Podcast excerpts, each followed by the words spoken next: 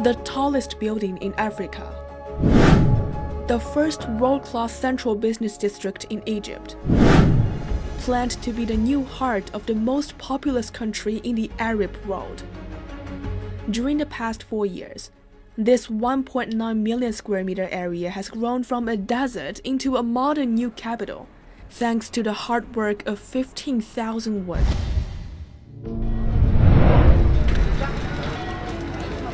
You can easily find a key member of the construction team, Seven and C8 will leave. Chang Weicai from China. 二零一六年一月二十一日呢，在国家主席习近平跟埃及总统塞西的两个国家元首的这种见证之下呢，我们签署了埃及新行政首都建设的一个一揽子合同，都是在高端的公共建筑一百九十万平方，在中资企业，乃至于这种在国际承包系统是绝无仅有的，一个项目一百九十万平方。实际上，在沙漠地区建设呢，做房建，应该说在某种程度说，这也可以说叫第一次吧。我们引入了一些中国的一些成套的技术，包括在沙漠地区这混凝土的成套技术，还有一个超高层建筑整体提升平台，也就是说中国说的造楼机的这个技术，还有一个呃超高层建筑钢结构的这种嗯钢结构从生产呃到安装，我们编制了一系列的成套技术。十五年前，在我刚出国的时候，我们到国外做项目，我们的优势，并不是说综合能力的优势，尚在于成本的优势，还有劳动力的优势。我感觉到我们现在对一些大型的公共建筑，包括一些酒店类的这种项目，这种高端项目，业主对我们还是不信任。我们现在的优势，实际上是我们的综合管理水平、技术水平的优势，全球资源采购组织的优势。Fifteen years ago, Chang began to realize his dream with international construction work. But the journey was not easy at the beginning. 我第一次出国的时候是二零零七年，我一出国接触的项目就是利比亚两万套住房项目。在项目非常顺利的时候，一一年二月二十号呢，我们的项目呢就遭受了一些武装分子的冲击的时候，我们是用了三天的时间，把一万五千名这其中中国员工以及九百多其他国家的员工从班加西全部撤出。又到了这种希腊，到了马耳他的时候，已经是彻底安全了的时候。应该说，我们所有的员工，包括管理人员也好，中国工人也好，发自肺腑的应该感谢中国政府。怎么着生产？在项目上是作为这个呃分公司的这个商务经理，大家能够呃很不幸的经历了这一场磨难，但是也很有幸的就是能够平安的回到国内，万人万里大撤离，无一人伤亡。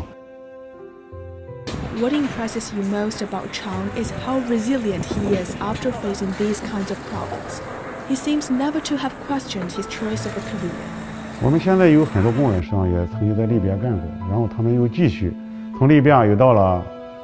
呃刚果，到了阿尔及利亚，又到了埃及。 Every year, Chang would get about a month back in China, meeting with his colleagues in the Shanghai headquarters. Though still away from his hometown in the northern province of Shandong.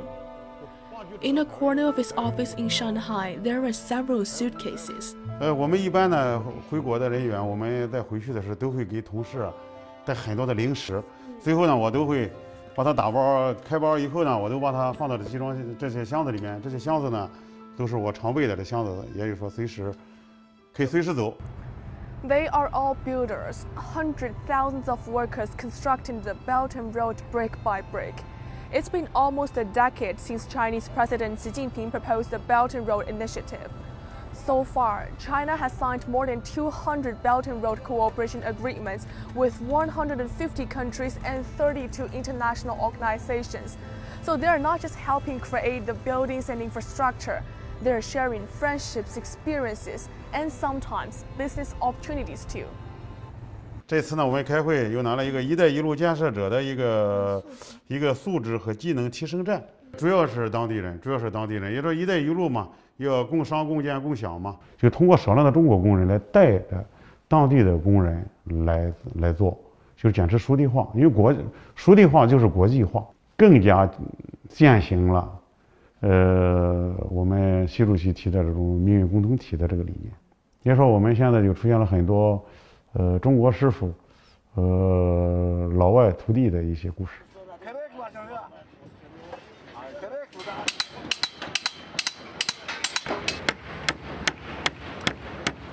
اسمي حسام جابر محمد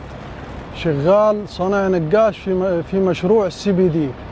أنا حضرت دورات تدريبية في معهد لوبان اللي عملته الشركة الصينية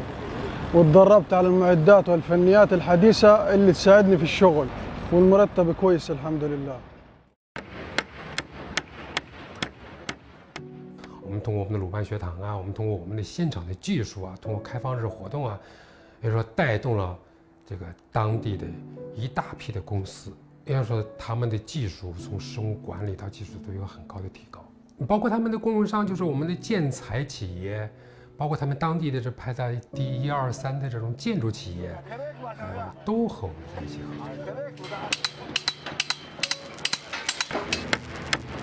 我们经常是干完这个国家的一个大型项目，我们可能又到了另外一个国家，你面对的是不同的业主，就不同的国家的人。应该说，我们成为一个别人了解中国的窗口，在某种程度上，我们也相当于有益的使者的时候，我感觉我们这种成就感很强。应该说，这十年以来吧，我觉得我们中资企业在海外接的项目都是越来越有影响力。我们已经具备了跟国际上的一流承包企业掰手腕的能力，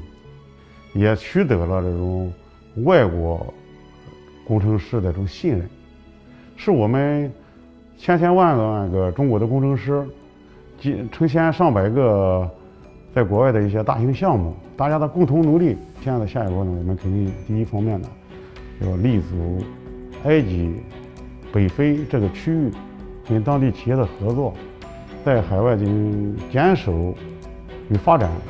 是我们的使命，有使命感。And as the mission continues. There seem like infinite new challenges and possibilities awaiting him. To build his own career while making the Belt and Road a much more harmonious community for all.